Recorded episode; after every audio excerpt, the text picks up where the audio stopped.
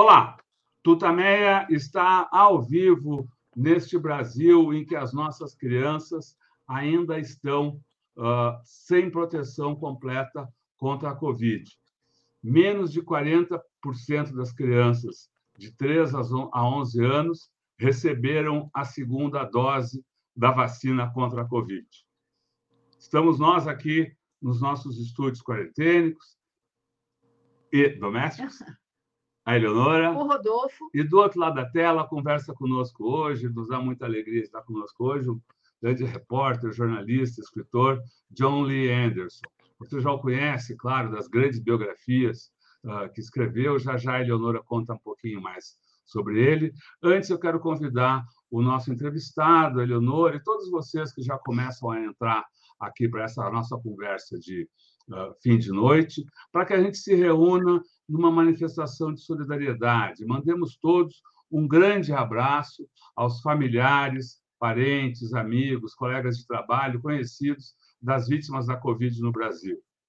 É um número terrível, vítimas de um crime de Estado, pois todos nós sabemos que o número de mortes poderia ter sido muito menor se Bolsonaro tivesse minimamente obedecido às orientações da Organização Mundial da Saúde, das instituições médicas e científicas brasileiras. Ele não fez isso, ao contrário, se somou ao vírus, ajudou a espalhar a doença, provocou aglomerações, foi contra o uso de máscara, atrasou a compra de vacinas, e o resultado são esses números que a cada dia o Conselho Nacional de Secretários de Saúde apura e divulga. Os mais recentes saíram há poucos minutos e dão conta de que temos 688.332 vidas perdidas por causa da política de Bolsonaro na pandemia. São 34 milhões 849 mil e 48 casos oficialmente confirmados. É um crime contra o Brasil. Eleonora. John Lee Anderson, it's great to have you here at Tutameia.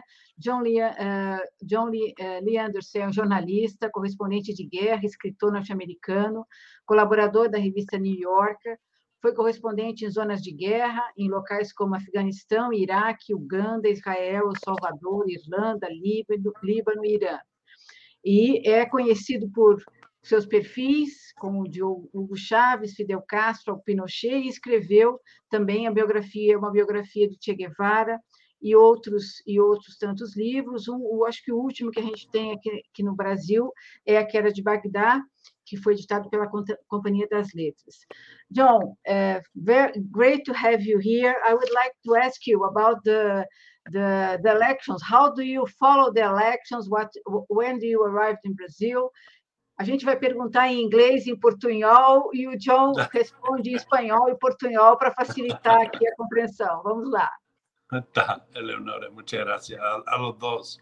Gracias por la invitación, la posibilidad de hablar con ustedes y bueno, espero no causar demasiada confusión con mi español y bueno, inglés y portuñol rebuscado, pero mira, yo, o sea, esta elección en Brasil, obvio que es sumamente importante para los brasileños, para los latinoamericanos, pero para el mundo entero, ¿no? O sea, eh, ha habido mucha expectativa para la reelección, para la victoria de Lula, ¿no? porque eh, Jair Bolsonaro ha sido un hombre que ha causado mucha consternación en el mundo, no solamente por sus eh, comportamientos antidemocráticos, misóginos, homófobos, racistas y también eh, antimedioambientalista, ¿no? Y entonces, eh, en, en, en momentos en que eh, todo el mundo se ha despertado a, la, realidad del cambio climático. Obviamente hay ojos puestos en la Amazonía, 60% del cual está dentro de la frontera de Brasil, y saber que hay un hombre eh, que no ha cuidado, ¿no? De, que no se ha preocupado, es más, ha alentado la deforestación de esa gran selva, ha, ha preocupado y ha consternado a muchos. Entonces, yo propuse, y el New Yorker, mi medio eh, escrito en Estados Unidos, detrás de mí, estaban de acuerdo que, que, yo diera toda la prioridad a la elección en Brasil. Eh, yo vine al final de septiembre y estuve unos 10 días para la primera ronda. ¿no? Eh, tuve que salir a hacer un periplo en el mundo, en Europa y otras partes de América Latina, pero volví justo antes de la segunda vuelta eh, para estar eh, y tener ojos puestos a, a, lo que serían los resultados de elección. Y estuve ahí cuando justamente en la sede aquí en Sao Paulo de, Lula cuando vino y anunció que había ganado la elección. Fue un momento muy dramático. Y aquí sigo, yo sigo en Brasil hasta, digamos, la tercera semana de noviembre, ¿no? Entrevistando mucha gente. Voy a Brasilia, espero ir, estuve en Río antes, espero estar en otras partes. posiblemente mañana voy a Curitiba, voy a estar en Amazonía. Quiero dar una, una impresión global de lo que es este momento lo que significa la victoria de Lula, lo que significa la derrota de Bolsonaro, palpar si es cierto que es un fenómeno que se puede llamar bolsonarismo y a partir de ahí ya armar algo que puede informar al resto del mundo qué es lo que ha pasado aquí y cuáles son los desafíos por delante para Lula y para los brasileños. ¿Y qué significa a la victoria de Lula, en su opinión? Bueno, yo creo que es la gran oportunidad para Brasil y para el mundo de restaurar el tejido democrático en Brasil, de, de instaurar, instaurar un gobierno de liderazgo en el hemisferio. Yo sé que muchos otros países y muchos otros gobiernos miran, van a mirar ahora hacia eh, Brasil para, porque hace falta liderazgo, ¿no? Em, y yo creo que va vamos y más allá, ¿no? Yo creo que Brasil, así como Lula actuó en sus gobiernos anteriores como una especie de mm, líder dialogante con muchos sectores y, y, de todo índole, ¿no? Él hablaba desde los rusos hasta con George W. Bush.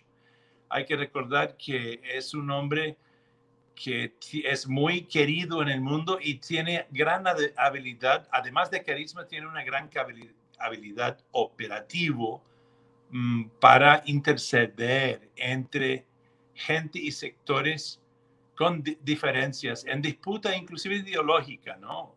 Es conocido, quizás esto vino por su, sus años como líder sindicalista, el hecho de que él reúne ciertas cualidades que son, que hacen falta en este momento en el mundo, ¿no? Entonces, para muchas cosas, él viene en el momento propicio. para el medio ambiente, la Amazonía, ¿no? Su política de cero deforestación, de crear un ministerio de pueblos originarios, de un momento en que, si bien la izquierda ha vuelto al poder en muchos países en América Latina, está como mm, disperso y además hay mucha, muchos problemas de economía y hay una, un factor nuevo que está no solamente en esta región, sino en el mundo, que es el auge de la extrema derecha, el populismo autoritario.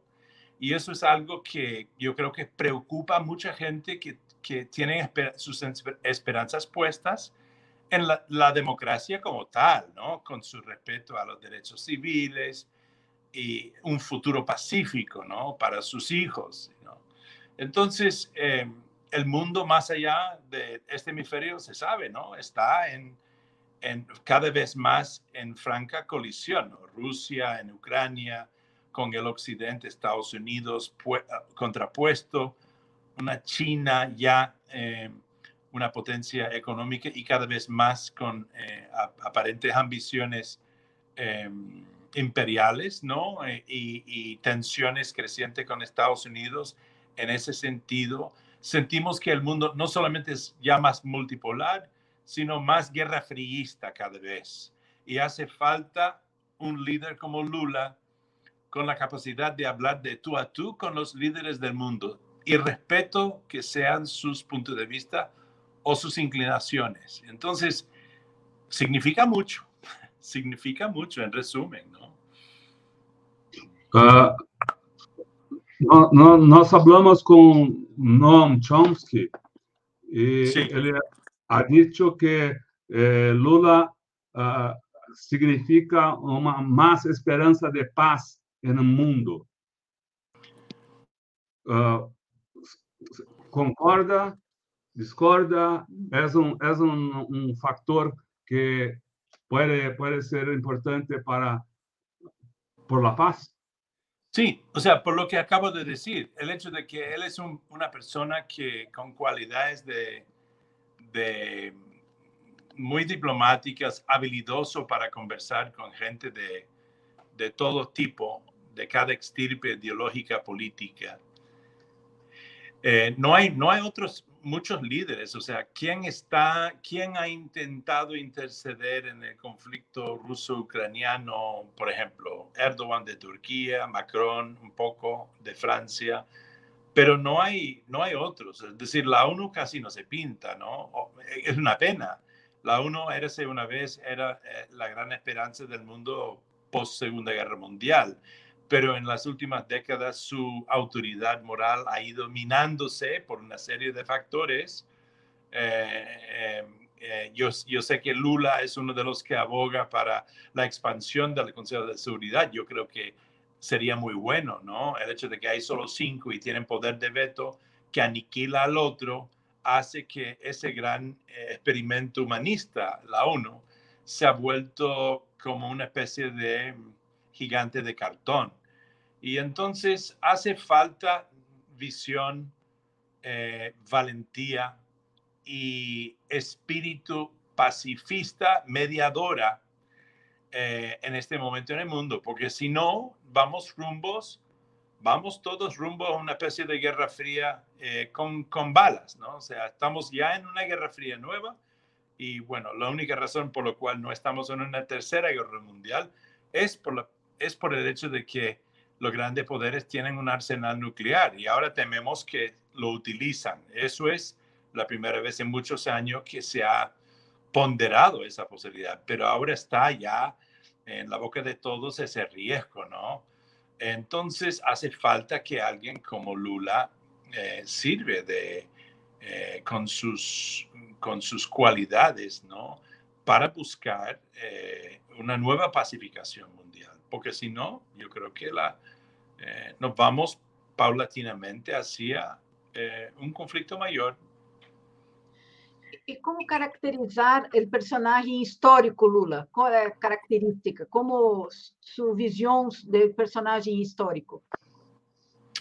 Bueno, desde ya está en la historia, ¿no? El, el, es un tipo que que fue el equilibrio en América, en, América Latina durante sus años eh, como presidente de, de, Brasil, un equilibrio eh, a, nivel hemisférico, ¿no? O sea, fue por primera vez un líder latinoamericano que realmente caminó sobre el estrado grande y que, que fue buscado eh, tanto por líderes de los demás países famosos BRIC, ¿no? India, Sudáfrica, China, Rusia, y Brasil formó parte. Él, él de pronto hizo que Brasil fuera un líder, ¿no? Del anillo de los más poderosos, o sea, fue un país ya respetado y considerado dentro de, en la mesa grande, ¿no? Em, y, y, eso, eso fue por primera vez, ¿no? Em, en, el hemisferio, en momentos de mucha contención y, yo diría desequilibrio y tensiones debido a quizás las guerras de Bush en Irak, en Afganistán, en, una América, Norteamérica más beligerante, con sus tensiones siempre con gobiernos de izquierda como Cuba o Venezuela y demás, Lula sirvió como una especie de equilibrio, o sea, todos hablaron con él no así necesariamente con Chávez o luego Maduro o Ortega o Fidel mismo, ¿no? Lula era él la excepción eh, en que todos tenían confianza y por eso mismo eh, eh, su, su, digamos, su, este, su colección, su, su ensamblaje de cualidades muy propios de él hacían que él fuera un líder excepcional en un momento indicado, ¿no? Eh, dio, la pauta de lo que es capaz, eh, no solamente un líder latinoamericano, sino América Latina misma, ¿no?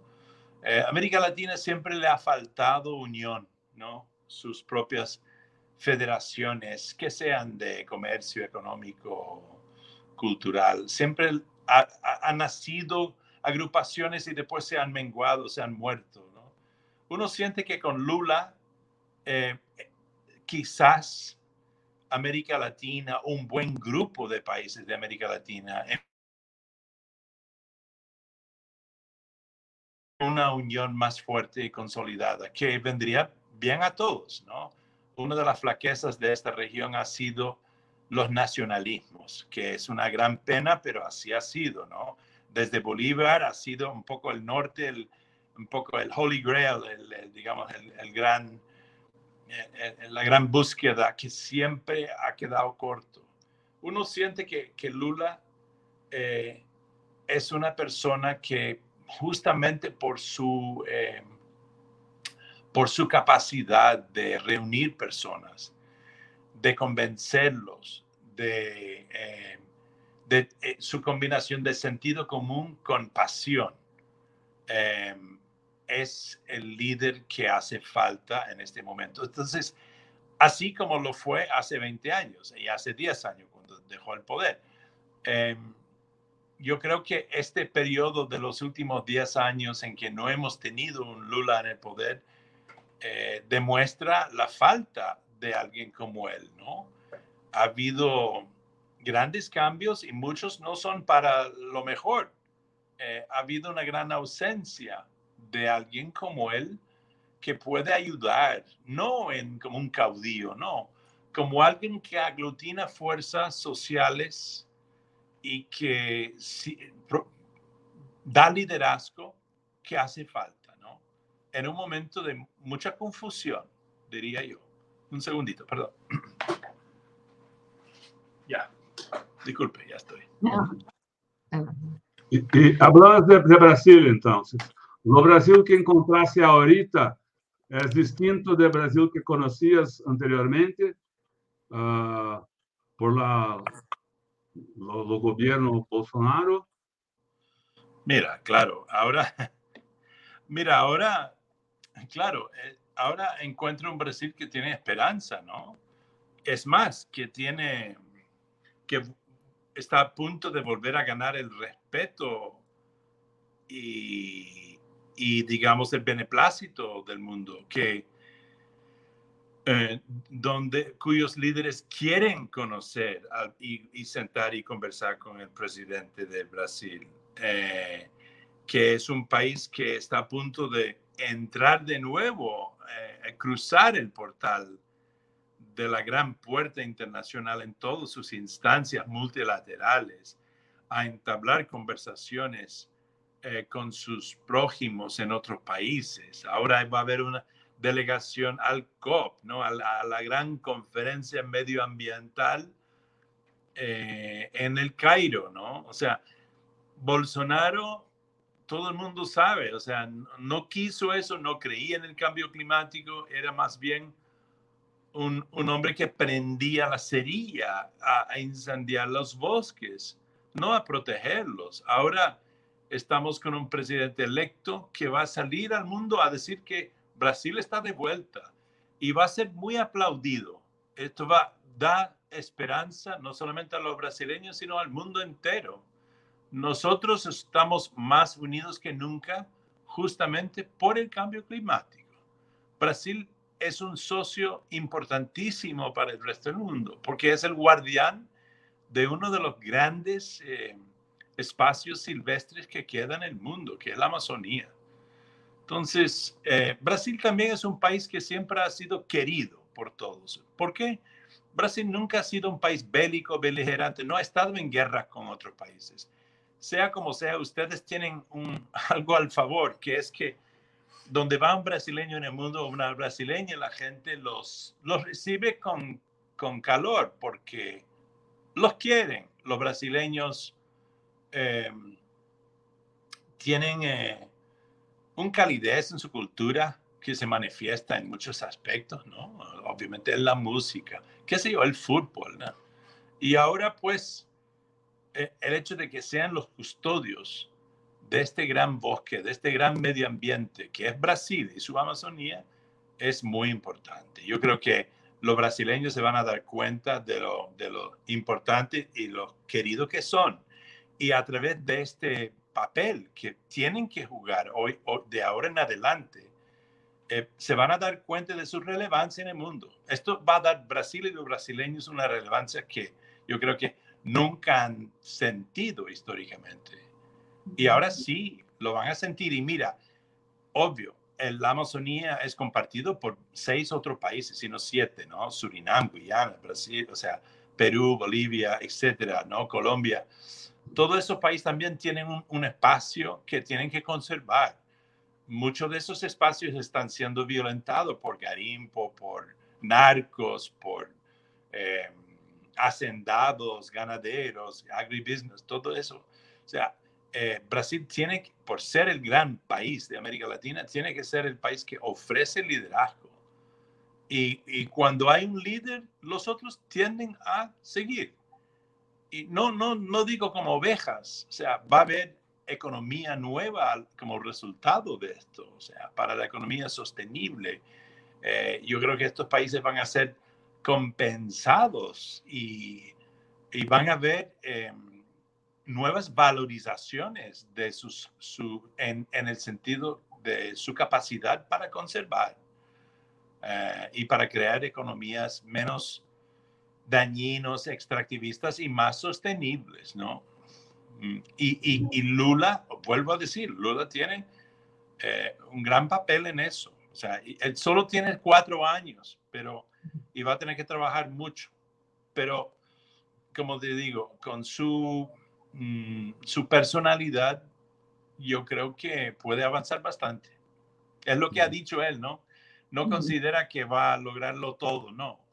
Pero si puede consolidar, crear un gobierno que eh, da los primeros pasos, ojalá se institucionalice aquí y sean que los gobiernos que le siguen no son del PT, sino del, no sé, el centro aquí tiene otra connotación, yo sé.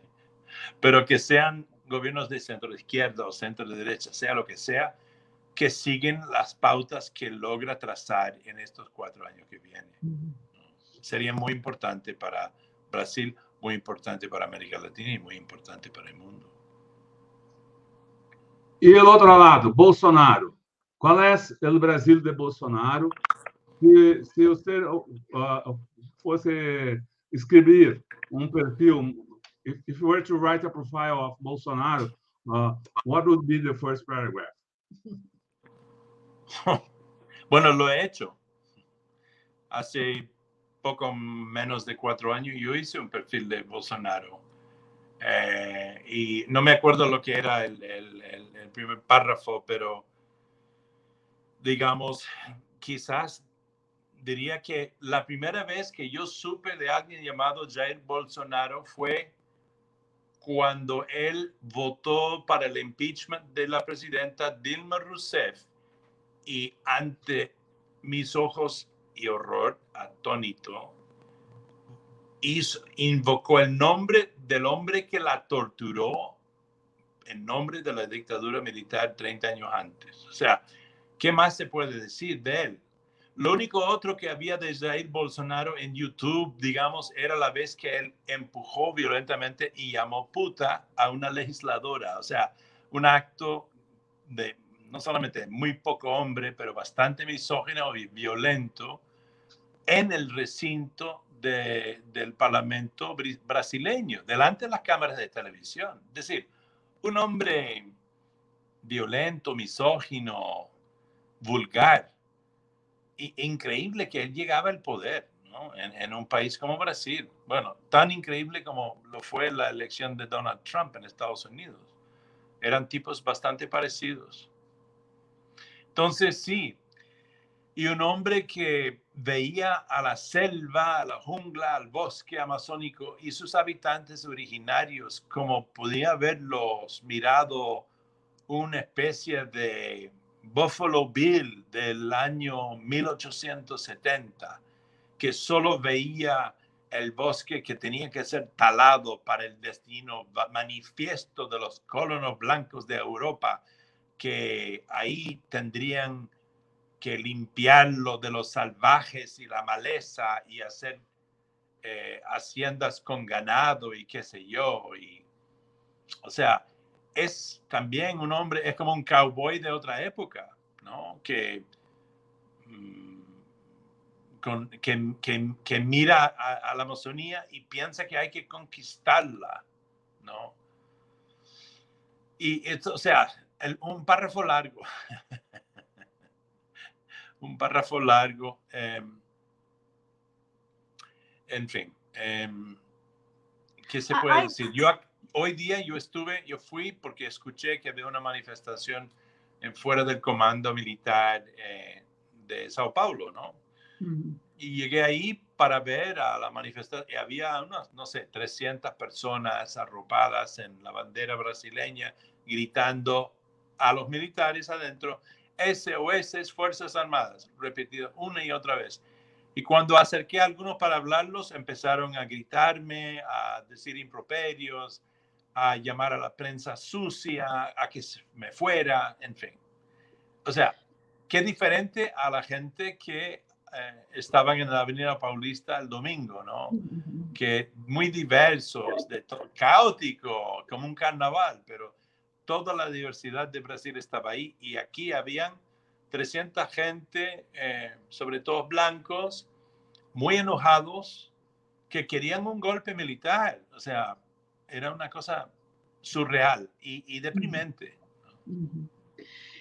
Uh, John, hay, uh, hay similaridades, similaridades, semelhanças eh, entre a, a, eleição de Lula e a eleição de, de Biden há dois anos.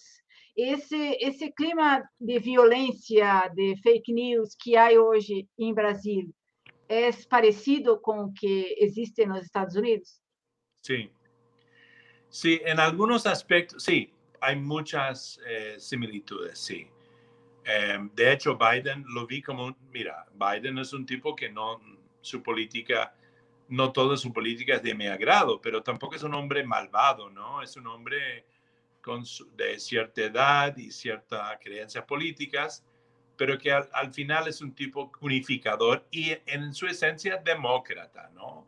También uno siente que es lo mismo, Lula también es demócrata en sus fibras. Uno nunca sentía esto con Bolsonaro, que alababa la tortura, la dictadura militar, que era antidemocrático y entonces, eh, al, al, ver los elegidos, uno siente que es, es como llega el bombero un poquito tarde a una casa incendiada, ¿no? Y, y claro, me acuerdo que cuando Biden asumió el poder con Kamala Harris, uno sentía un alivio, pero un alivio casi físico de, de que Trump se fuera después de cuatro años.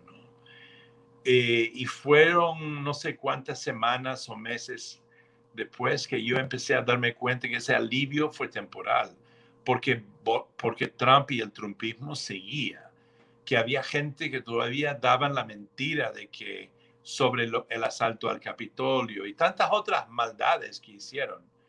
Y que ahora hay una gente desatada, armada, ¿no? Que intervienen en los Capitolios de los estados, que que son racistas, que, em, que son antidemocráticos y nos preocupan mucho, ¿no?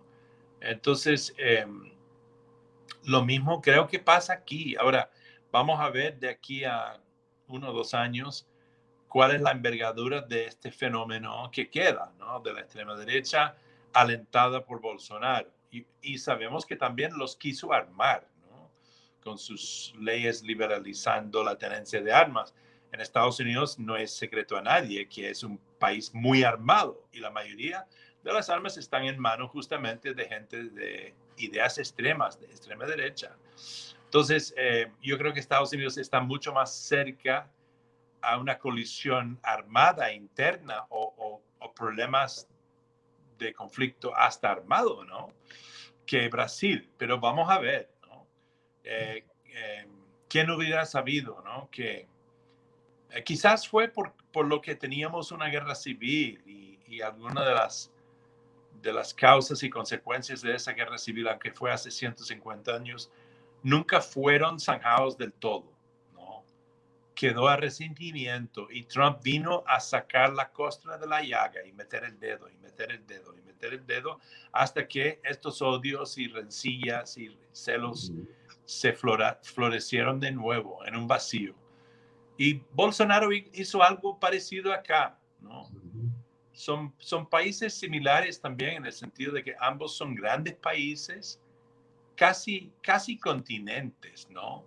Eh, y, y, culturalmente mm, insulares, ¿no? No muy conectados con sus vecinos. Ambos también son países colonos, ¿no? Con esta, esta, este tipo de ciudadano que llega de Europa a otra parte y no tiene un pasado, ¿no? tiene un presente. Y, y, este, y ambos son países que importaron esclavos de África. Brasil, cuatro veces más inclusive que en Estados Unidos, cosa que supe hace poco y me quedé asombrado, pero explica mucho quizás la división racial, eh, la desigualdad tan obvia que, que, existe en Brasil, pero también en Estados Unidos, ¿no? Entonces, eh, y con estos debates eh, interminables y por venir sobre cuál han, han, de ser los derechos, ¿no? la construcción de políticas más cívicas y humanistas en países que eran esclavizadores. Y Brasil fue el último en el hemisferio de tener esclavos, hasta, hasta hace apenas 120 y pico de años. ¿no? Entonces, comparten esto, ¿no? Un pasado de racismo, eh, de, esclavitud y de, de, sociedades que han coexistido y han, se han acondicionado a grandes desigualdades y también injusticias. Entonces, eh, los, los políticos humanistas no han sido constantes, no siempre ha habido políticos o políticas que han buscado em, llevar la sociedad un paso más allá hacia eh, el bienestar cívico, ¿no? hacia una más plena conciencia social. Pero uno siente que, qué sé yo, que hemos tenido varios, ¿no? Eh, en Estados Unidos, ¿no? Diría que Biden es uno de ellos, con sus limitaciones. Y obvio que Lula es uno de esos en Brasil. De hecho, desde antes de la, del final de la dictadura militar, Brasil tiene un gran líder. Es el gran líder que ha marcado cada década desde entonces con sus intervenciones públicas, con sus discursos, con sus esfuerzos cívicos y políticos, se llama Lula. ¿No? Se llama Lula. Entonces, eh, estamos ante una, una coyuntura muy interesante con una figura épica y en una epopea eh, que no sabemos cuál va a ser el desenlace. Esperamos que sea positiva, ¿no? Porque la, la, la, ya, ya vemos el abismo, ¿no? Ya, ya tuvimos un, un tufo de lo que podría ser. Eh, y bueno, aquí estamos esperanzados. Acerca de la extrema derecha, uh, ¿usted ve uh, similaridad entre la extrema derecha en los Estados Unidos y en Brasil? O discurso de odio, las fake news. Eh, hay, ¿Usted diría que hay una concatenación entre el trumpismo y el bolsonarismo? Sí, Sí, claro. Mira, en las redes sociales tienen mucho de culpa en todo esto. Han sido utilizados mm, por la gente de extrema derecha para manipular los sentimientos de las personas. Ya vimos que Bolsonaro ganó su, su, elección con eh, Facebook Live y WhatsApp, ¿no? El bombardeo de WhatsApp, la manipulación de mensajes, mensajes falsos mandados a gente con sus móviles. Em, la gente, hay, hay cierta gente en la sociedad que son vulnerables a esto, ¿no? Lo mismo pasa en Estados Unidos. y, y, vimos como Trump gobernó a través de Twitter, ¿no?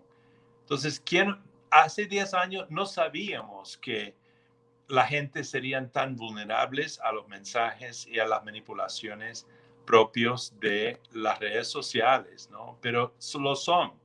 Hoy día, por ejemplo, vino una señora en, en una de las pocas que me habló fuera de la, de la guarnición militar ahí en, donde los manifestantes bolsonaristas y dijo, ¿usted está aquí para saber la verdad? Y yo dije, claro.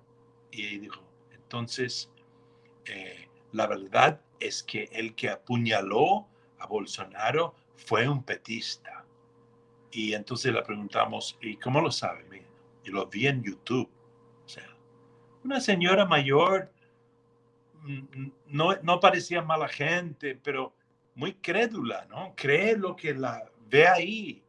Es como, no sé, años atrás, me acuerdo en América Latina, en África también, y supongo que sucedió en un momento dado en Europa y Estados Unidos.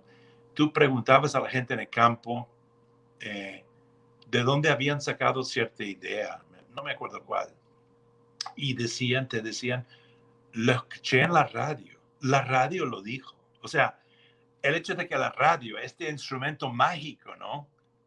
Eh, aparato de Dios, había dicho tal cosa, quería decir que era verdad. O sea, olvidamos que hay gente, quizás sin, no muy letrados, a lo mejor supersticiosos o con una especie de noción religiosa en la vida, hasta mística, son muy vulnerables. Y eso lo saben los políticos, siempre lo han sabido. Pero ahora con las redes sociales, un poco como la globalización misma, se clona y, y con masividad logran captar gente, ¿no? Y eso es muy peligroso y es lo que ha pasado, es lo que nos dio Trump y es lo que nos dio Bolsonaro.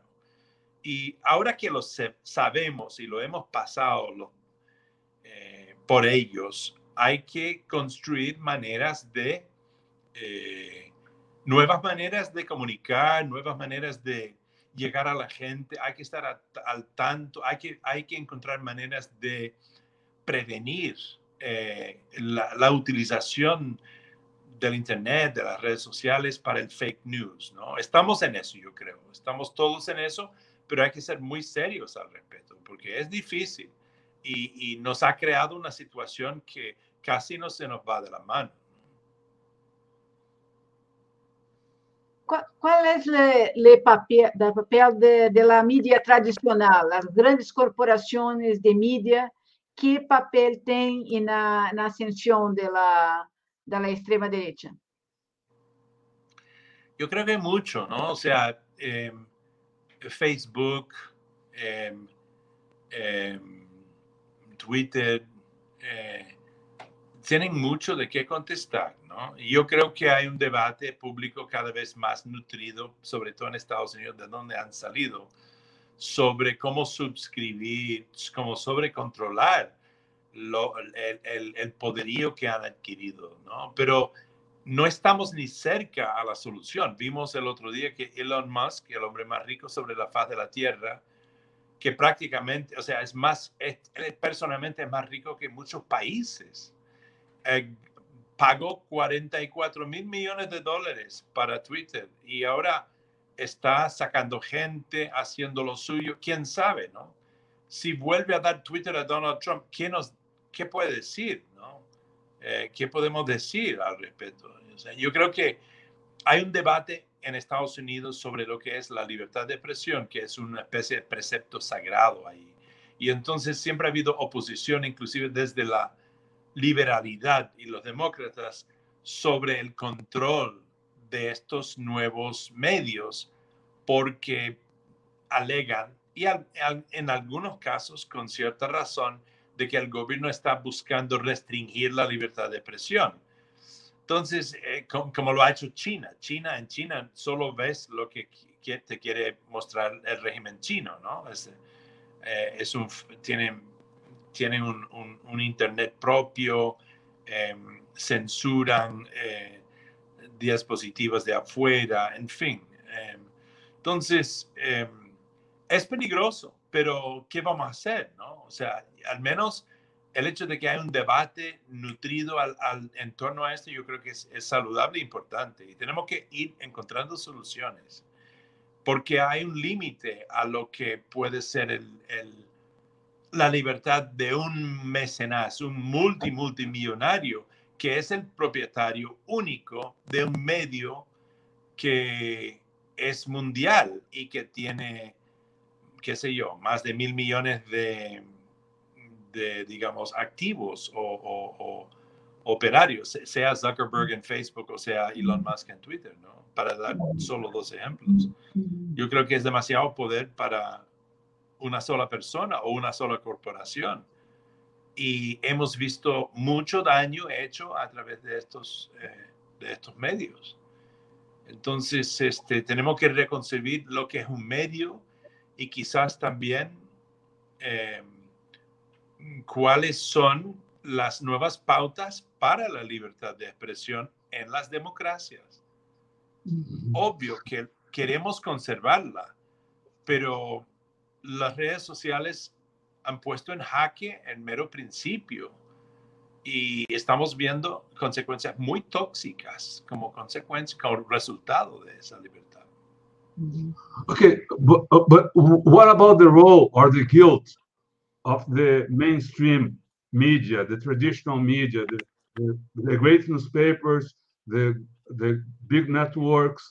Haven't they like normalized, said it's it's normal the the the rise, and, and this uh, helped the rise of the far right?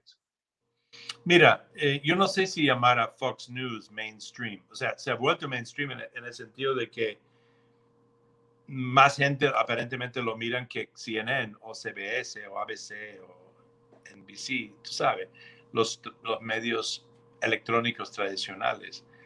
O sea, Fox para mí es un medio inaceptable ¿eh? con, su, con su inclinación hacia la extrema derecha, con sus, su, eh, su instrumentalización de las ondas aéreas mm, para fines netamente políticas ultraconservadores y a veces extremistas, ¿no? No, no, no, o sea, y, y otra vez, tiene un solo dueño, Rupert Murdoch, ¿no? Ese hombre para mí ha, tenido un efecto muy nefasto en lo que es el mainstream de los medios escritos y electrónicos, ¿no? En los últimos 30 años. Eh, y, ya, representa una fuerza multinacional muy, muy, muy, demasiado grande, eh, irresponsable y hasta criminal a veces, ¿no? Entonces, estoy de acuerdo contigo de que si lo llamáramos mainstream, es problemático. Así como, bueno, también es el dueño del Wall Street Journal, ¿no? Que es un, es un diario otrora mm, conservadora, ¿no? Eh, elegante, no tabloidista. Pero también él, es el, él, es el dueño del The Sun en Inglaterra, que es el más tabloidista, más amarillista que se puede inventar. Em, ahora, CNN, que es más bien liberal.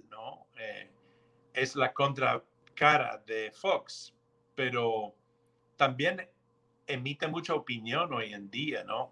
Casi como en consecuencia Fox y, eh, está yendo por el mismo camino, solo da una opinión, digamos, más, más hacia los demócratas más gobernista, ¿no? Inclusive cuando no es de Trump, sino de Biden, un poco más casi como una vitrina oficialista. Eso es el lío que veo, que al, menos en el mainstream de, los medios estadounidenses, nada más hablando de ellos, se han vuelto cada vez más como oficialistas, ¿no? Sean de derechas o sean de centro, centro izquierda. Y eso es preocupante y se, ha, se ha colapsado los espacios alternos en Estados Unidos hay de todo. Mira, hay, hay periódicos y revistas de izquierdas y medioambientalistas radicales, feministas, todo lo que tú quieres. Pero em, obvio que no tienen quizás el mismo espacio o audiencia que tienen estos grandes medios. Sí creo que es problemático. Creo que tenemos que incluirlos en este debate a que acabo de eh, describir, ¿no? El debate necesario, ¿no? Lo que lo que es un poco el, sable de Damocles para todos es un poco la, interrogante. ¿Vamos a buscar una censura? ¿Cómo lo vamos a instrumentalizar? ¿Cómo vamos a hacer? ¿no? Em, con los podcasts como estos, con espacios independientes, posiblemente estamos recurriendo a, a espacios alternos justamente para poder decir las cosas que no necesariamente son bienvenidos o normales en, en, los grandes medios. Y creo que también es propio de una suerte de homogenización eh, de un poco de la noticia y la, y la manera en que lo eh, canalizamos y nuestra relación con, eh, con la noticia. ¿no? yo creo que un debate siempre saludable. Yo creo que la controversia que, en, que vivimos eh, exige que tenemos un debate abierto y, fresco siempre sobre este tema. Sí. And how the governments should face this challenge? I mean, should they put a harness on this big corporation, or uh, what's what's your vision of of this? Por eso te digo, yo no sé, sí, yo no sé si tengo la respuesta, o sea, por un lado, o sea, he, estado tratando justamente de, de, compartir lo que creo que son un poco las dudas y, y los riesgos de intentar controlar los medios. Em, a ver, hay países en donde hay solo un medio y es del gobierno, ¿no? Eh, en Estados Unidos tenemos estos medios, e incluye, digamos, Twitter o estos medios nuevos, eh, en que ya son propiedad de una sola persona, o sea, o de un puñado de gente demasiado rica. Y eso es problemático también. No sé, hace muchos años había, y hay todavía, una ley antitrust, como llaman en Estados Unidos, donde cuando un consorcio se vuelve demasiado grande, controla demasiado un recurso, el Estado interviene para romper ese monopolio. Lo hicieron con John D. Rockefeller y, el, Standard Oil, ¿no? Y de ese Standard Oil, de la fragmentación obligatoria de Standard Oil, eh, se, se, creó eso, Chevron, Gulf y todos estos otros ya, son, ya se convirtieron en monopolios propios, pero digamos, fue un paso hacia eh, el quebrantamiento de monopolios demasiado fuertes.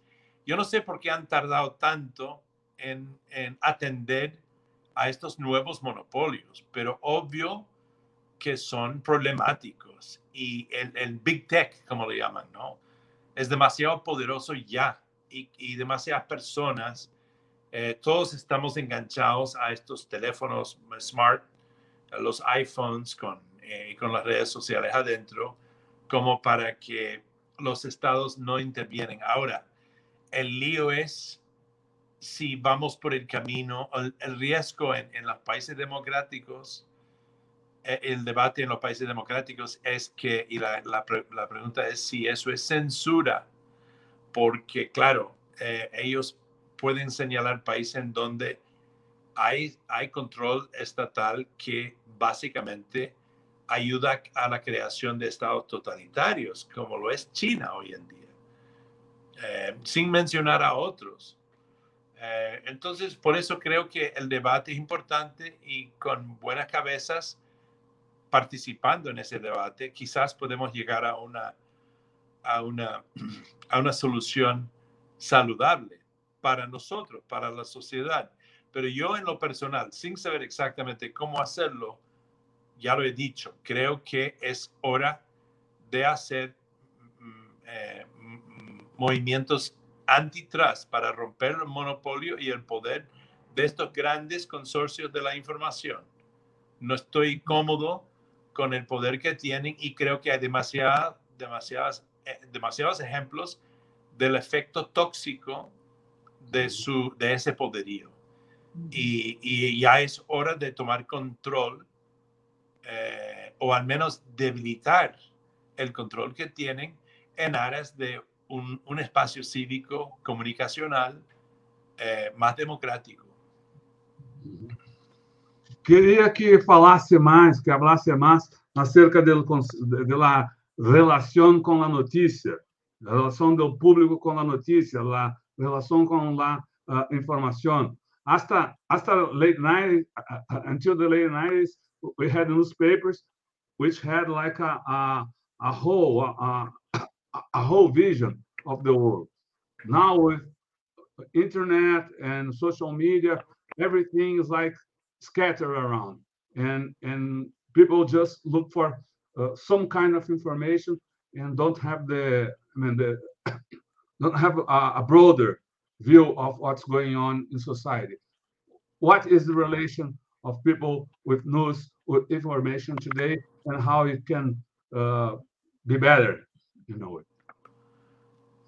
Claro, el, el lío, sí, tienes razón, hay una bunkerización de la relación de las personas cada vez más con sus fuentes de información. O sea, la o el que mira el canal de Fox solo mira, solo recibe su noticia de ahí y es ya no es un noticiero, sino es una fuente de opinión que tiende a alimentar sus prejuicios, su visión del mundo. Digamos, Fox, para los que no lo conocen, sería como, qué sé yo, si hay una televisión que muy favorito y, que favorece a Bolsonaro, eso es lo que es Fox, ¿no? Que fue netamente eh, el tambor de Trump, ¿no? Eh, entonces, eso es problemático, ¿no? Ahora Donald Trump, ya que lo tiraron de Twitter, ha inventado un medio con lo cual manda sus mensajes que se llama Truth Social, en donde empiezan a invertir ahí y a participar ahí gente de, de visiones de ultraderecha. Kanye West, el, el, celebridad que era el marido de Kim, Kim Kardashian y, y qué sé yo, un mecenas de las modas que es bipolar y no toma su medicina, eh, en los últimos semanas, últimos, últimos meses ha comenzado a, decir cosas muy antisemitas y hasta supremacista blanco, siendo el negro en público, y, ha hablado de comprar Parler, que es otra red social en donde la gente de más extrema derecha y hasta violentos eh, han tendido a congregarse. Es decir, esto es muy peligroso, que hay sitios que solo alimentan las fobias, manías o prejuicios de determinados grupos. Por, o sea, me devuelve a lo que decía anteriormente, que creo que hay que mirar bien a, lo que son estos, estas redes sociales y mirarlos por su toxicidad y atenderlos. Mm, o sea, si, si hay un medio que es tóxico y solo agrega violencia a la sociedad, ¿acaso ha de ser eh, permitido? ¿No? O sea, uno pregunta. Em, y entonces eh, yo creo que es muy importante que a los periodistas, los que quedamos, los que ostentamos ser servidores públicos, ¿no? Sin ataduras a cierta corporación o interés pecuniario o político, pero que intentamos servir al público plasmando lo que creemos es la realidad de nuestro tiempo, con sinceridad, es, es hora de que nosotros nos agremiamos de nuevo, que nos tomamos una parte, una postura cada vez más militante en favor de la verdad, en favor de la democracia. Tenemos que eh, pelear, tenemos que luchar, tenemos que ser más militantes. Y cuando utilizo la palabra con cuidado, pero con certeza, porque me acuerdo que cuando Trump estaba en el poder, y, por supuesto que Bolsonaro limitaba, decía cosas parecidas, llamaba una y otra vez a los periodistas de verdad enemigos del pueblo. Es decir, lo decía una y otra vez.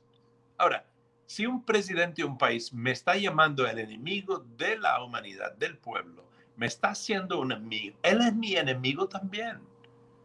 Él es mi enemigo también. Yo soy el enemigo de él. Porque me quiere abolir, me quiere aniquilar, me quiere eliminar.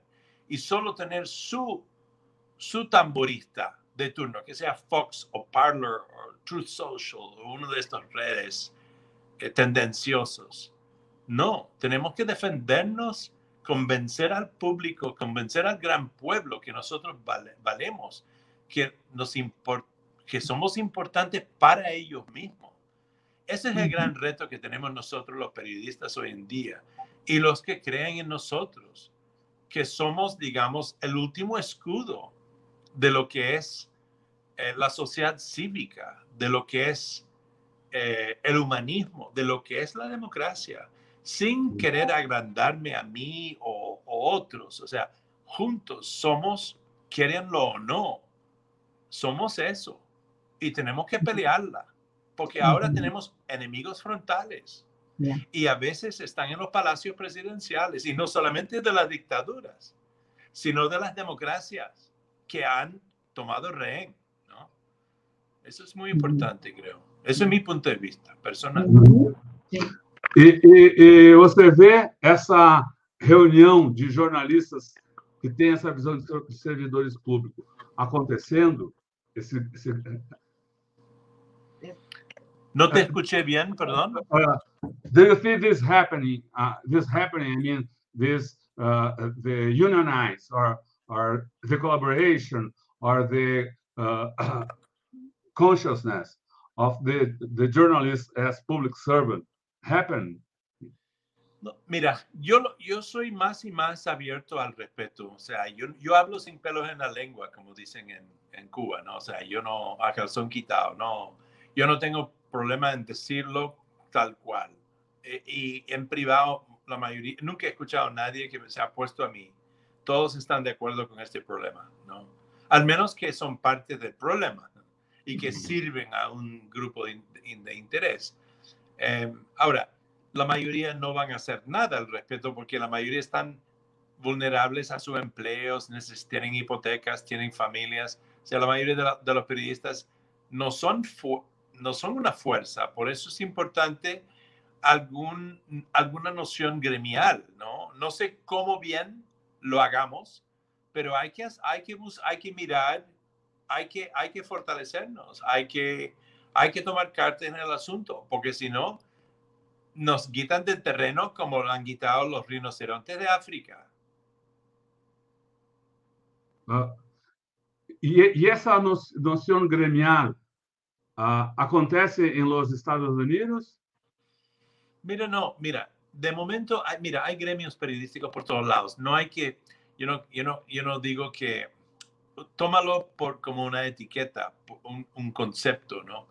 No sé si un gremio, eh, sindicato de periodistas universales o algo así es la voz o no.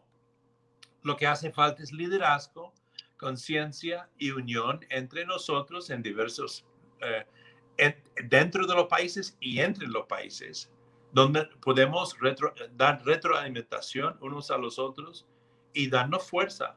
O sea, tenemos que tomar conciencia de los grandes riesgos que enfrentamos y debemos encontrar liderazgos propios que pueden dar la cara y dar la voz cuando nos atacan como han hecho, cuando nos dicen fake news. Durante ya que ocho años, seis años, hemos soportado ese, ese improperio, ese insulto que es injusto y falso y tenemos que revertirlo. Eh, ¿Entiendes? Y eh, hay que hacerlo. No se puede ser que presidentes como Bolsonaro o Trump pasan cuatro años insultándonos todos los días, minando la credibilidad nuestra por, por el gran poder que tienen, confundiendo el público. Mira lo que pasó hoy cuando acerqué, me acerqué a las manifestaciones. Estas mujeres gritándome prensa sucia. No, no sabían quién era yo. ¿Quién les puso eso en, en el oído? Fue Jair Bolsonaro. Entonces, eso no es posible, eso no es, eh, eso no es posible. Eh, hay que reconstruir eh, la relación entre el público y la prensa, hay que volver a ganar el respeto y hay, hay que encontrar maneras de hacerlo. Y eso es propio de un debate, de la fraternidad propio de los colegas, de empezar a crear, tener reuniones, tener conversaciones al respecto y ir encontrando los instrumentos para tener fuerza propia, sea gremial o otra, no sé. Eh, John, ¿y cuál es su visión acerca de la, de la media brasileña? Mira, eh, yo conozco, al, no, no, o sea, no soy un experto en lo que es, son los medios brasileños, conozco algunos eh, muy buenos periodistas brasileños, ¿no? Creo que así como en otros países hay algunos muy buenos periodistas servidos por muy malos medios, es decir, y que dependen de pocos medios que de, los cuales dependen mm, para su, para su economía. ¿no? Y, veo que muchos periodistas en, en, Brasil, todos pasan por Globo en algún momento u otro. ¿no? Es como el gran, es un poco el gran trágalo todo. ¿no? Em, de, de, de, del cual pues no, no, no debo ni puedo ofrecer una opinión actualizada. O sea, reconozco que es una potencia mediática eh, y así como varios otros periódicos. Eh, está Record TV, ¿no? Que está en manos de un evangelista, que es el segundo televisor más visto en Brasil. O sea, eh, yo creo que yo creo que en general hay buenos periodistas y muy malos medios. Y otra vez, yo creo que eh, tenemos es la situación del gigante y los enanos, ¿no? Eh, o sea, algunos pocos medios son demasiado poderosos y después eh, lo que queda para los demás son las migajas. Y en las provincias, los pobres periodistas tienen que tener una mano adelante y otra atrás, o sea, mal pagados, vulnerables a caudillos y caciques locales, a veces a, los violentos, y a veces terminan trabajando para ellos, que son los dueños de los medios o que se apoderan de los, de los medios y no tienen otra. Yo me acuerdo una vez, hace 20 años, yo di un taller de periodismo en, en Colombia y tenía como 12 periodistas ahí. Algunos eran gente de Bogotá que habían ido a Colombia a tener maestrías, eran gente de clase media alta, ¿no? Después había una, serie de periodistas que eran de las regiones gente, algunos tenían universidad, otros no, pero algunos eran muy buenos periodistas, pero económicamente y culturalmente menos afortunados. Y este era cuando la guerra civil, muy nutrida. Y, y en sesiones privadas, dos de ellos me dijeron que su medio estaba secuestrado en un caso por un jefe paramilitar que era amigo o socio del dueño y que si ellos reporteaban, eh, emitían críticas en torno a, esos grupos paramilitares violentos, los podrían matar o secuestrar. De hecho, una compañera de él había sido secuestrada y devuelta, pero era como la amenaza a la redacción, imagínense. Y en el caso de otro, eh, vivía en una zona donde los guerrilleros y algo parecido pasaba, ¿no? Entonces, em, eh, es muy, es, hay que mirar las cosas por lo que son. ¿no? Eh, hay buenos periodistas que viven en una realidad a veces difícil. Necesitan la ayuda de los demás, de los más que son más influyentes, de los que les pueden dar una mano, de los que pueden canalizar lo que ellos ven más allá de, de, su región. Eh, eh, y, bueno, y, eso pues, o sea, esto nunca va a ser una utopía, pero por lo menos debemos eh, defendernos unos a los otros, saber quién es quién y, y intentar adquirir fuerza más allá de nuestras palabras para poder combatir a los autoritarios que nos quieren aniquilar. And what do you think of this uh, of this this thing of uh, like uh, uh, re religious leaders and political leaders owning uh, big uh, TV networks or or, or, or news, newspaper networks? What do I think about religious leaders owning newspapers? Yeah, yeah, like. No, yo, yo, yo no estoy de acuerdo con eso. O sea, acabo de hablar de de Rupert Murdoch, que no es religioso, pero que es el dueño de demasiados medios en Occidente. Hablé de Edir Macedo, que es el dueño de Record TV, TV eh, aquí en Brasil. Y este, me acuerdo que el, reverendo Song Young Moon de los Moonies, una secta coreana anticomunista, eh, eh, adquirió pues un periódico que, todavía lo, eh, en Washington y creó un medio propio, Washington Times, ultraconservadora, ¿no? Como un, instrumento de opinión y influencia en Estados Unidos. O sea, no creo que en teoría, em, en, la, práctica yo creo que es difícil que grupos de fe em, tengan,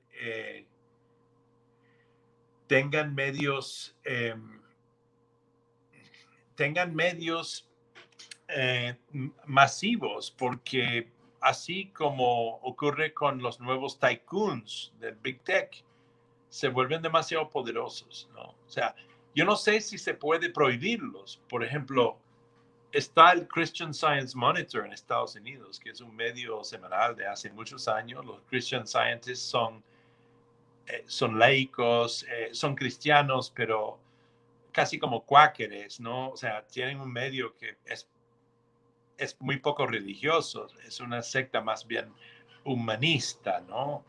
Em, entonces habría que abolirlo a ellos también, pero no sé, yo creo que este, esta consideración entra en lo que es el debate que hay que tener siempre sobre la libertad de expresión y sus límites. Eh, si uno va, pasa por Estados Unidos, yo creo que lo mismo pasa en Brasil y escucha la radio, la televisión en un hotel, vas a escuchar muchos canales o ver muchos canales que son de evangelistas, de pentecostalistas, de, y, y, son curas, como, como sabemos, predicadores que cualquiera lo puede hacer. Si mañana yo quiero abrir una iglesia evangelista o pentecostalista, lo único que tengo que hacer es, es ponerme en un parque y empezar a gritar, ¿no? Con una Biblia en la mano no hay que ir a la universidad, no hay que sacar un cédula que me avala. Eh, me acuerdo que el padre Kellman, en el primer debate de Lula con Bolsonaro y, Simón Tevez, ese tío no es, no es cura, pero se vistió como cura y tuvo la, la, tuvo la valentía de ponerse en televisión nacional y decir que era un hombre de Dios, porque lo dice él. Esto, esto, esto para mí es, es como el, gran lío de, de las leyes que tenemos en Occidente que son de libertad de religión y de expresión. O sea, hay muchos chantas, como dicen los argentinos, o muchos, muchos predicadores falsos que utilizan esas leyes de libertad para ganar adeptos, sacar plata de la gente y, y, y este, adquirir poder social. Pero yo creo que aunque suena un poco quizás blandengue, la, la, respuesta a estos, a estos, al poderío de esta gente, eh, a veces demasiado influyente, es educación, educación, educación, ¿no? O sea, eh, porque si la gente que son incultos son susceptibles a esos cantos de sirena, a estos... Eh, vendedores de serpientes y pociones, ¿no? Em, educación ayuda en menguar su, su poderío, ¿no? La educación, para que la gente tenga conocimientos de quién les está tratando de vender qué idea. Y es un problema en Estados Unidos, es un problema acá, es un problema en Kenia, es un problema en todas partes. John, uh, semana próxima haverá eleição nos Estados Unidos que achas que passará? E quais são as possibilidades de Trump volver eh, na próxima eleição presidencial? Mira, no sé, eh, todos estamos un poco en vilo con esta elección legislativa, ¿no? Porque hay expectativa que los republicanos, es decir, la derecha, gana la mayoría en la Cámara Baja y, el Senado, lo cual es, es deprimente porque buena parte de ellos, de los republicanos, todavía son adeptos a Trump. Y entonces volvería a estancar la política norteamericana, impedirían eh, mucha legislación social, de hecho ya lo han hecho, ¿no? Eh, de Biden eh, y, y, de los demócratas y veremos un periodo de estancamiento en Estados Unidos, o sea, de la inmovilidad del gobierno. Ahora, vamos a ver, o sea, se dice que algo del, del seguimiento de Trump se ha debilitado, pero no sé, no nos consta del todo. Es, es increíble que tantos republicanos eh, le siguen a él. Pero así es. Así que, mira, no, no sé, porque no soy oráculo y dos años es muy largo en la política norteamericana. De aquí a 2024 todo es posible. Lo pueden meter en la cárcel si logran con la evidencia pillarlo por alguno de sus actos criminales. Eh, si lo, lo, logran condenar por una, un crimen, un delito, él queda inhabilitado para la presidencia. Ojalá lo pueden hacer. Eh, yo creo que hay muchas esperanzas puestas en eso. Pero mientras tanto, él sigue voceándose por ahí, manipulando ciertas elecciones, o sea, mintiendo sobre lo que pasó en 2020, de que él ganó la elección y dividiendo al país. Em, entonces, yo creo que hay que tener mucha cautela y trabajar, eh, eh, seguir trabajando para revelar, o sea, para revelar la verdad de las cosas y, revelar sus verdades eh, a la población. Em, pero en este momento no se puede descartar lo creo muy difícil, pero no se puede descartar la posibilidad de que él vuelva al poder en 2024, sí. Hablando uh, sobre su trabajo, su trayectoria, eh, eu, eh, como correspondente de guerra e, e tudo, qual foi a cobertura mais impactante eh, em seu trabalho? ¿Impactante para mí o para otros? Los dos, los dos.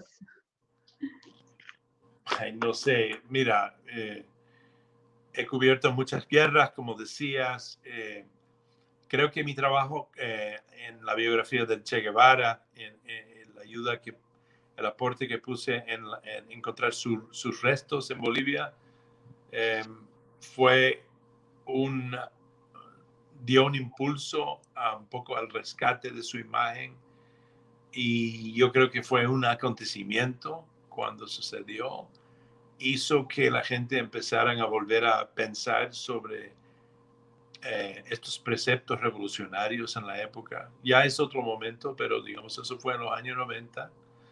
Em, em, yo hice, me empeñé en Irak y en Afganistán de dar la, en mis despachos desde, desde, con los iraquíes, con los afganos y en otros países también, Libia, Siria, Somalia, Sudán, tantos otros países donde he estado en los conflictos, siempre intentando estar con la gente de ahí, en al menos reflejar sus realidades al mundo occidental y de donde venían ¿no? a veces soldados de mi país, de Estados Unidos, para pelear, para que supieran de que ahí había sociedades al final, sí, quizás de otros idiomas, inclusive de fe, pero afines, al fin de cuentas, seres humanos con familias, dudas, aspiraciones, como ellos mismos, ¿no?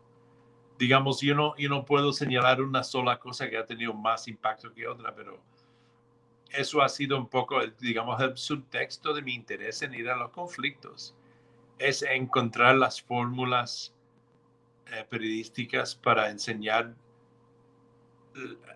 las consecuencias de esa violencia y, intentar conmover gente eh, y sí, mover sus fibras. Si, alguna vez alguien me ha venido y me ha dicho que cierta cosa los ha hecho llorar, que yo he escrito en torno de desde un conflicto, les ha hecho llorar. No es que me alegro, pero me siento que he hecho mi trabajo. Porque no hay nada peor en el mundo que la guerra. Y entonces eso, Eso. Nessas, nessa cober, nessas coberturas, uh, qual foi o momento de maior risco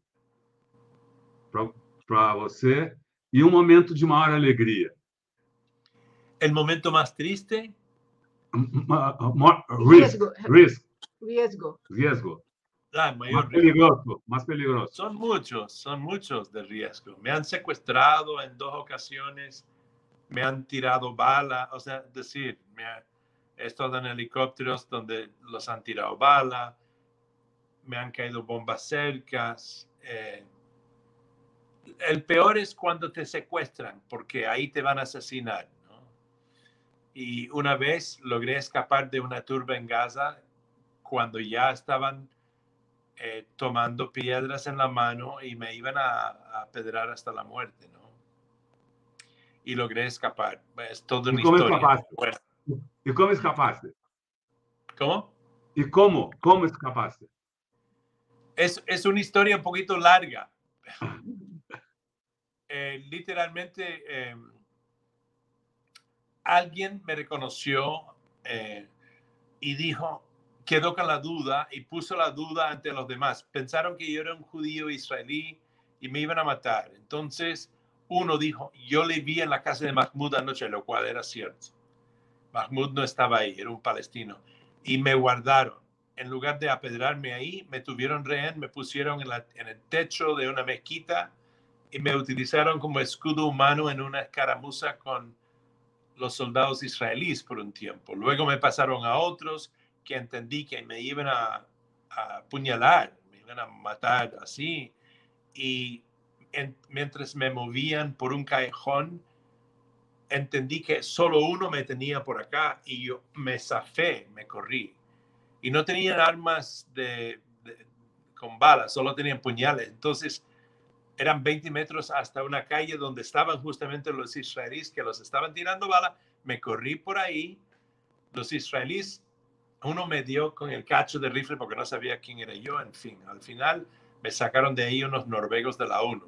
Eh, Fue un desastre, pero logré salir con vida. No me gusta que me agarran en las turbas, ya desde entonces me ha pasado un, par de veces más. O sea, experiencias he tenido. Peores, cuando está- están a punto de matarte, todo es malo, ¿me entiendes? Y cuando te pasa más de una vez, no hay una comparación entre sí de cuál es peor. Y este, mejores momentos. Cuando arrestaron a Pinochet, acababa de hacer un perfil de él. Fue, fue un poco la gran chiva, ¿no? Cuando encontramos el cuerpo del Che. Son like, grandes momentos. Eh, John, eh, hablaste de muchas, hablamos aqui de muitos, muitos cambios na, em mídia, nas empresas de mídia, na situação política. Eh, eh, o trabalho do reporteiro, o trabalho do periodista ha cambiado ou não? Mira, Leonora, yo creo que en la esencia no. Ustedes son periodistas, sabes lo que te digo. O sea, en, en- en esencia eh, hacemos lo mismo. Eh, lo- los medios han cambiado, los públicos han cambiado. Pero nosotros los periodistas trabajamos para plasmar, entender, plasmar y comunicar la realidad de nuestro tiempo, bien ampliamente o bien de un sector o un, un acontecimiento. En eso nuestra función es lo mismo, ¿no?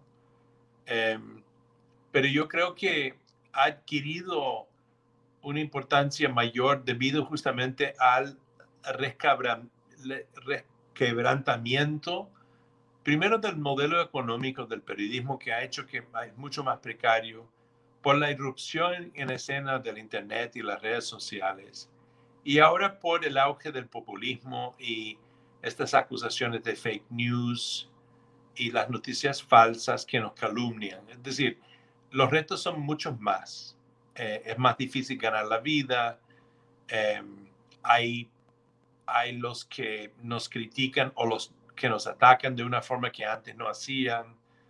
Nuestra cre- credibilidad está más en jaque y hemos tenido que ir aprendiendo y transmutando nuestros métodos de, de periodismo. Es decir, muchos jóvenes hoy en día tienen que hacer videos, además de escribir y mandar tweets y Facebook y no sé qué. Yo, por mi parte, decidí salir de las redes sociales. Solo estaba en Twitter durante 10 años, sí, porque me di, me di cuenta que me estaba como comiendo el tiempo y que parte de dos o tres horas de cada día me dedicaba a hacer tweets que no son, no es propio de mí. Eh, y me, me quitaba el tiempo que podía tener para lectura, para contemplación, para reflexión, para trabajar en cosas un poco más rigurosas. Eh, entonces, eh, ha cambiado en ese sentido, ¿no? Es, es, más caótico, más convulsionado, más cuestionado, pero en esencia, el trabajo ha de ser lo mismo. No siempre lo es, pero ha de serlo. Y, y, perdón, y pronto me voy a tener que ir por, justamente por una entrevista periodística. No sé qué les decía al principio, pero sí, eh, pronto, o sea. Sí.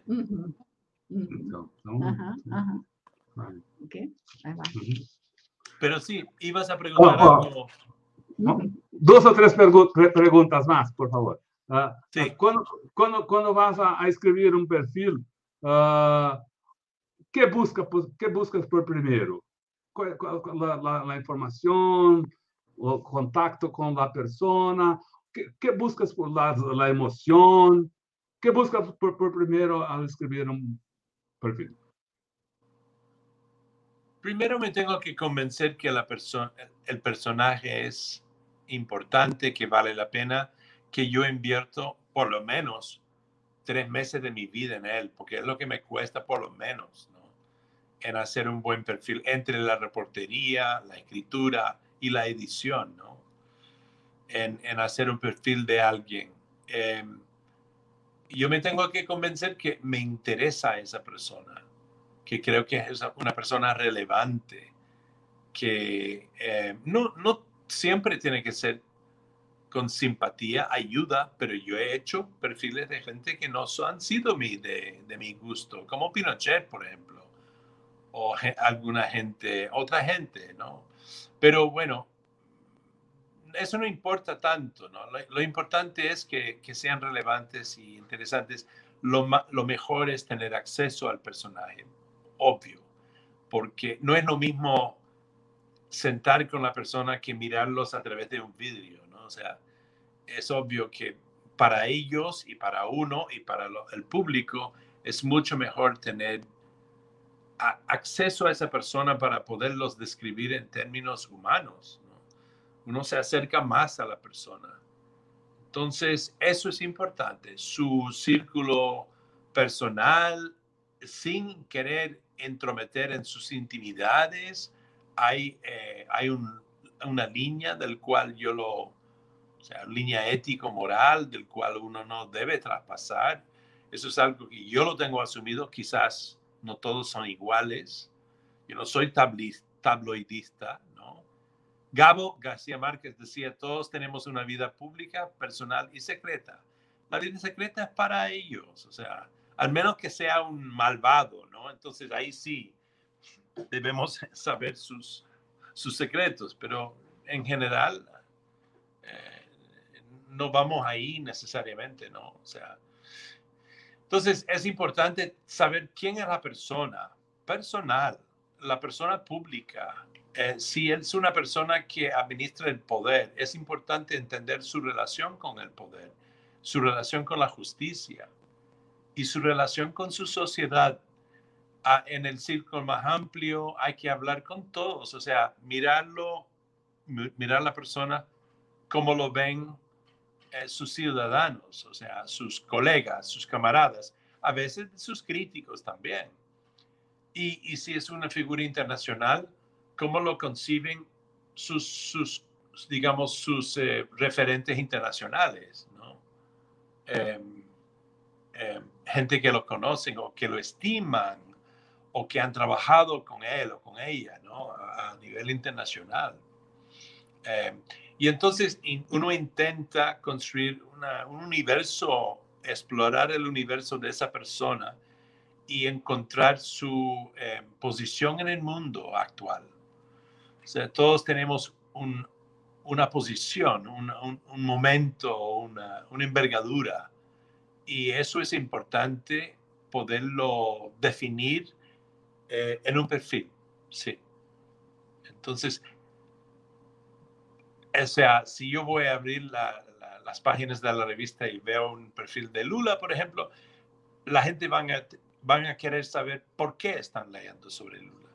En general hacemos títulos no sé, no los escojo yo. Hay gente que ponen los títulos muy de vez en cuando, logro sugerir uno y lo ponen. Digamos que si hago un perfil de Lula, será Lula, ¿no? Y después debajo una especie de subtítulo, normalmente es una pregunta, un interrogante en The New Yorker. Podría ser, eh, en este caso diría yo, Lula ha vuelto, ¿puede salvar Brasil? o sea, o Oh, es Lula el salvador del mundo. O sea, un poco jugando con la idea de, de la Amazonía, ¿no?